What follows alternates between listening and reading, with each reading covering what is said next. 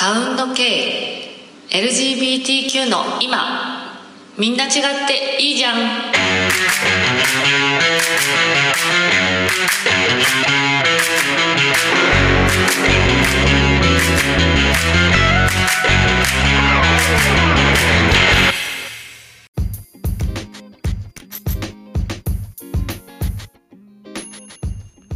サウンド系特別版。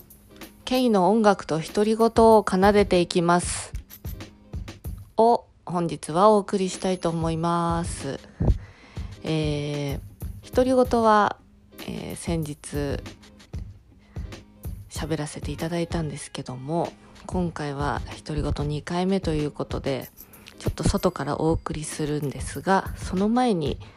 まあ、ちょっとせっかくなんでね初めて、えー、K の音楽を、まあ、こうラジオ風に流せていけたらなと思います。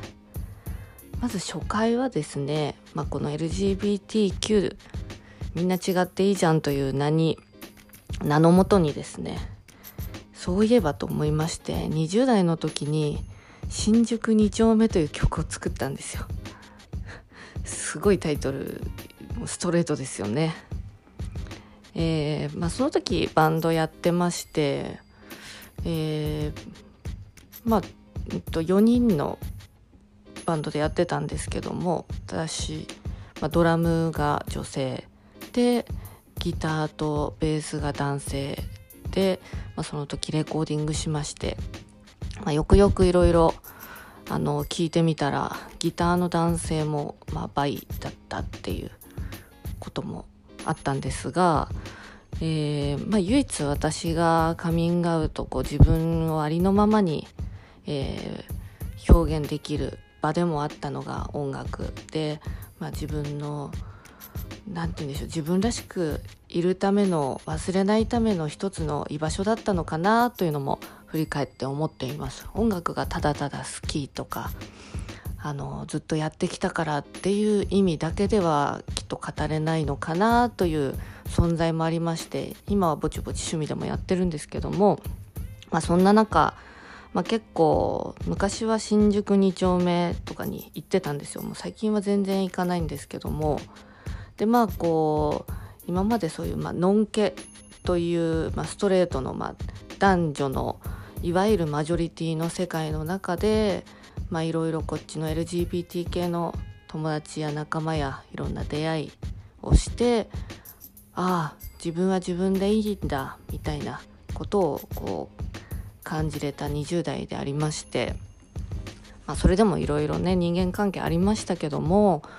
えー、これは作りたいと思って作ってでまあほぼほぼのんけのメンバーに新築2丁目のコーラスを歌わせたという まあよく歌ってくれたなっていう感じなんですけどまあお聴きいただければわかるとは思うんですが「まあ、2丁目」っていう感じでこうコーラスを歌ってほしいって私が言って「あいいよ」みたいな感じでまあすごい心温かい広い人たちと出会いましたね。まあ、ということでまずは喋りもこんなもんで聞いてください。新宿2丁目です。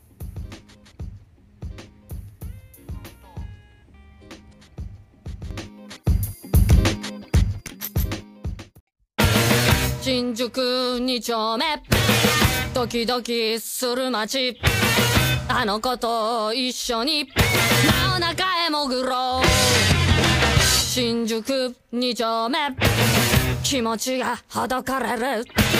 そりゃいろいろあるけど真ん中で泳ごう。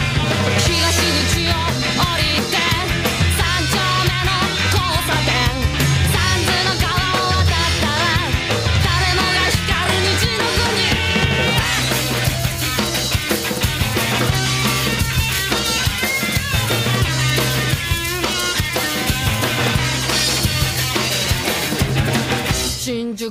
二丁目ドキドキする街。あの子と一緒に。真お中へ潜ろう。偽りと優しさで。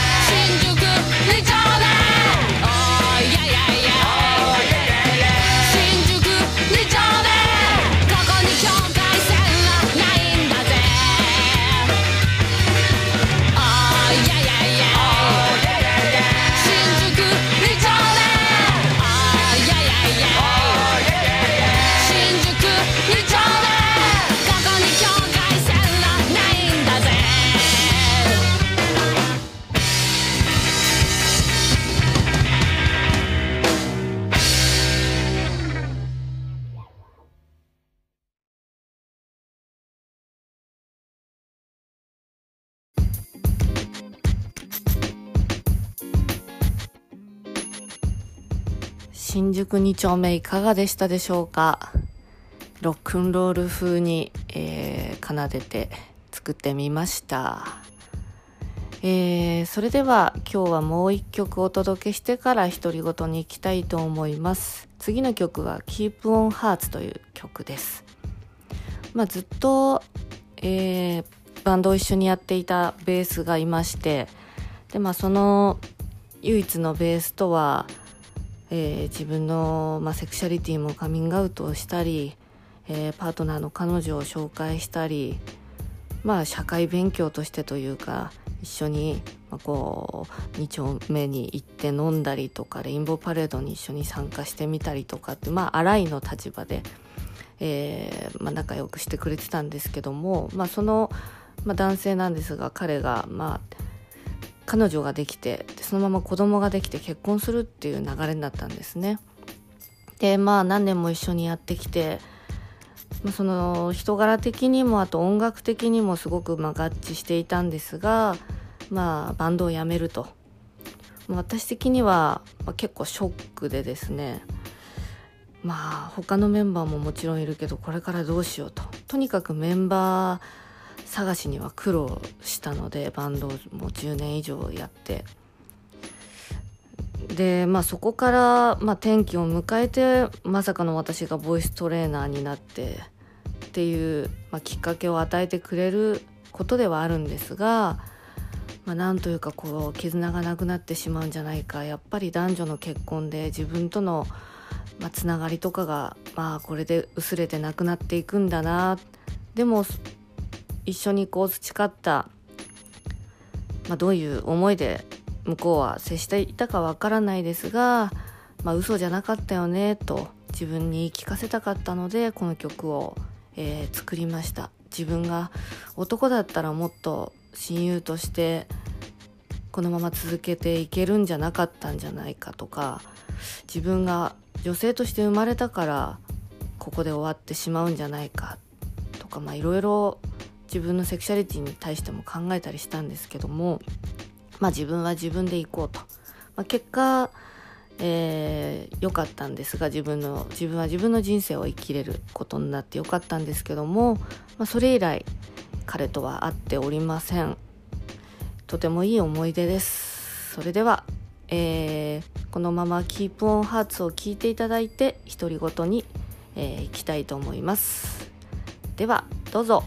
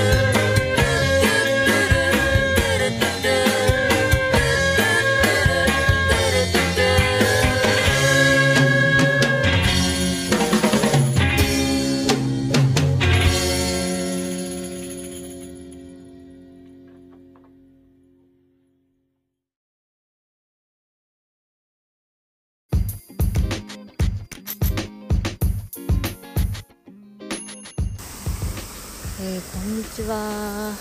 ケイです。今日はですね、えー、ケイの独り言ということで、えー、ケイ散歩短い時間ですがお届けいたします。聞こえますでしょうか？セミの音、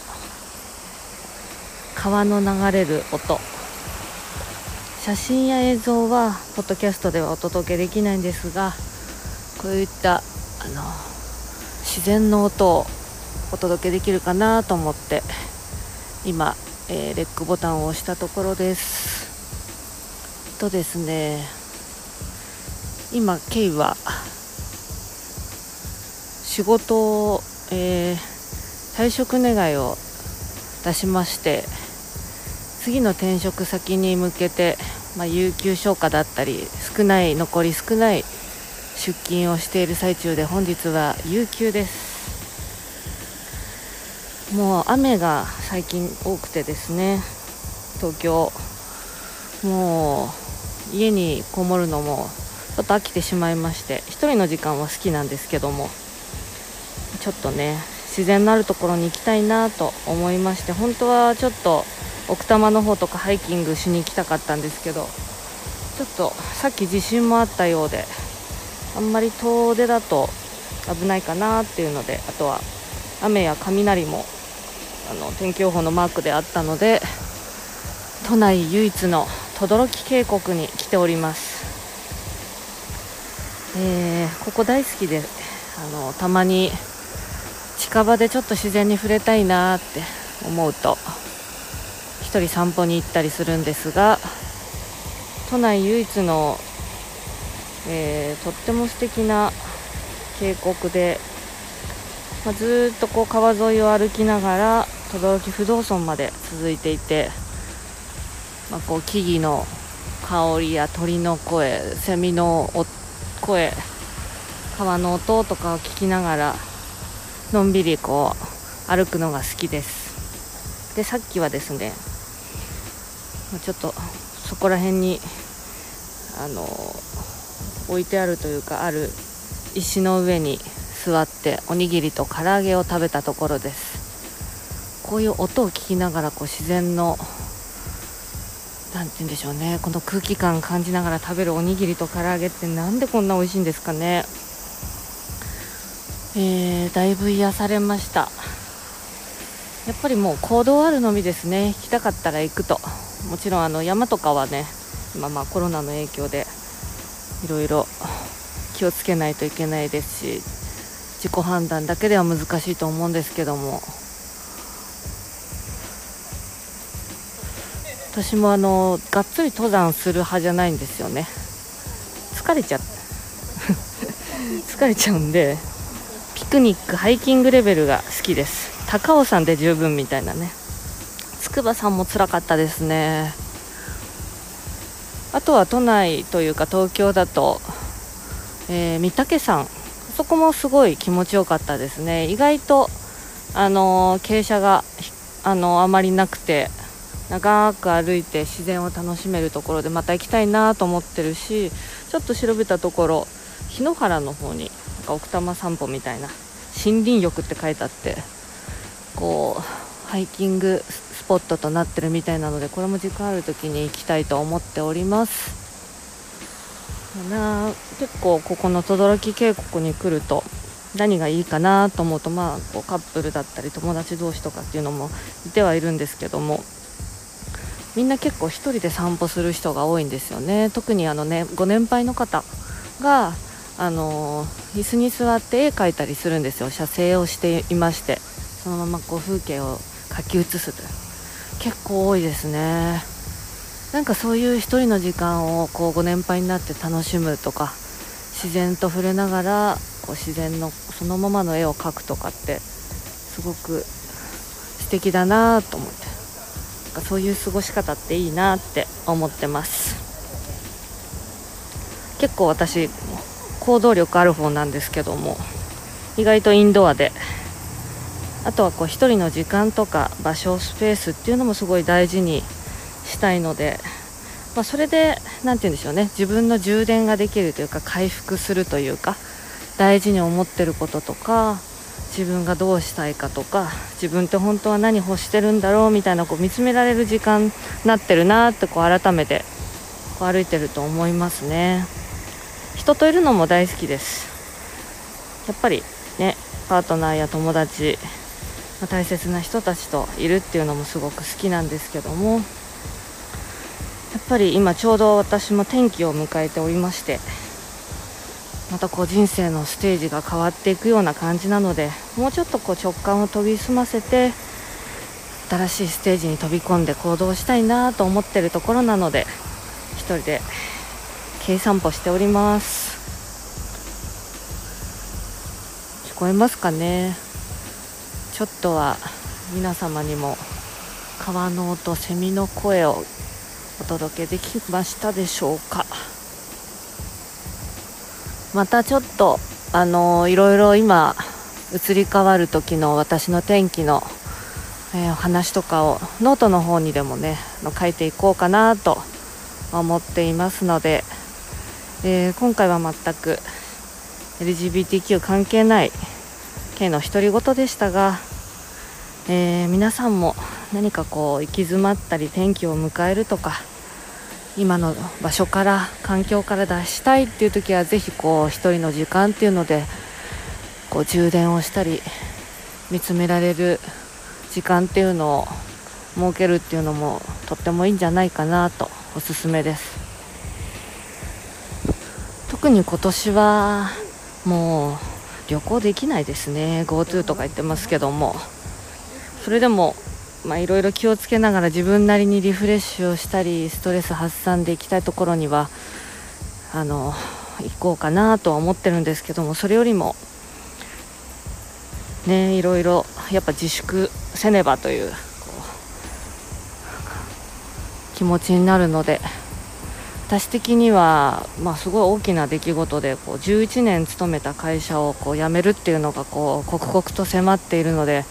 本当は退職と同時に本当に旅しに行きたかったんですよね。国内も国外ものんびり1ヶ月ぐらい。それができないというのがとっても悔しいのでちょこちょここういう散歩だったりちょっとした1泊2日のご迷惑かけない程度の、えー、関わり方で旅をしようかなと思っております。海外いつ行けるのかな？2年後ですかね。早くて。まあ国内はなんとかね行けるとは思うので、まあ、そんなタイミングでま唯一良かったなと思うのがやっぱりこういろいろと世界全体も働き方も会社の在り方人の在り方みたいなのもすごく大きく変わる2020年だなと思って、まあ、今ちょうど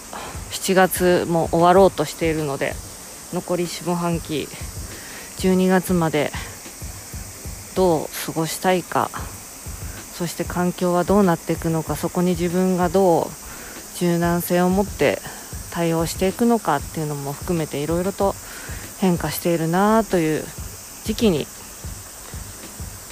転職できたから良かったというより私の何でしょうね。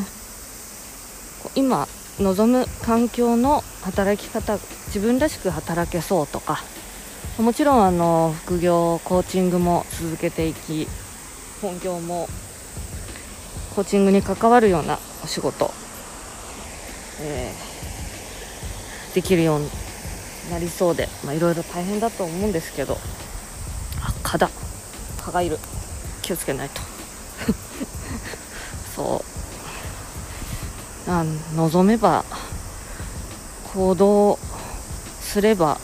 手に入るものなんだなというのをすごく実感しております。ここ11年やっぱりいろいろまあ今の会社にも感謝してますしいろんな経験と成長させてもらっていろんな人と出会っていろんなまあ喜びだったり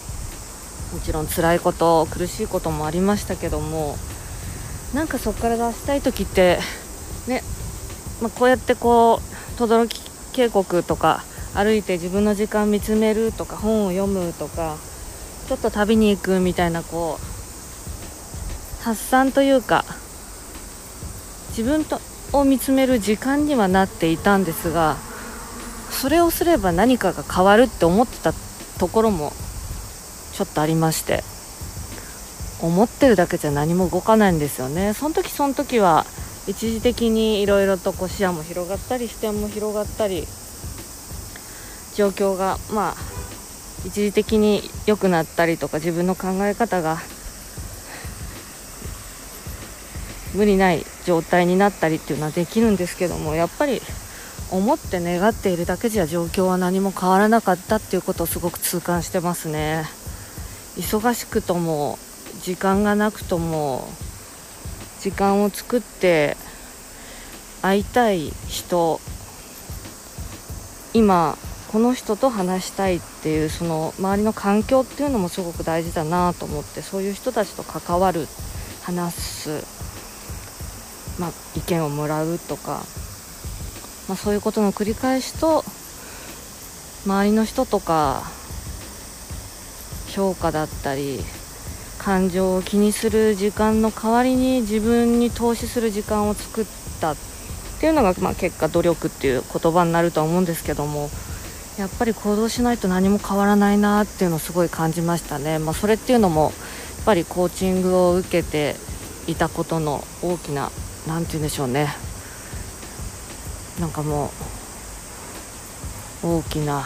メリットというかメリットっていう言葉もなんかちょっと違うんですけどもコーチングを受けたことでこう動くことができたり自分自身の本質的な変化に気づくことができたと感じています、まあ、今日はそんな感じでちょっと独り言でしたがえー、以上で終わりにしたいと思います。いつも聞いてくれてありがとうございます。ではまた。バイバイ。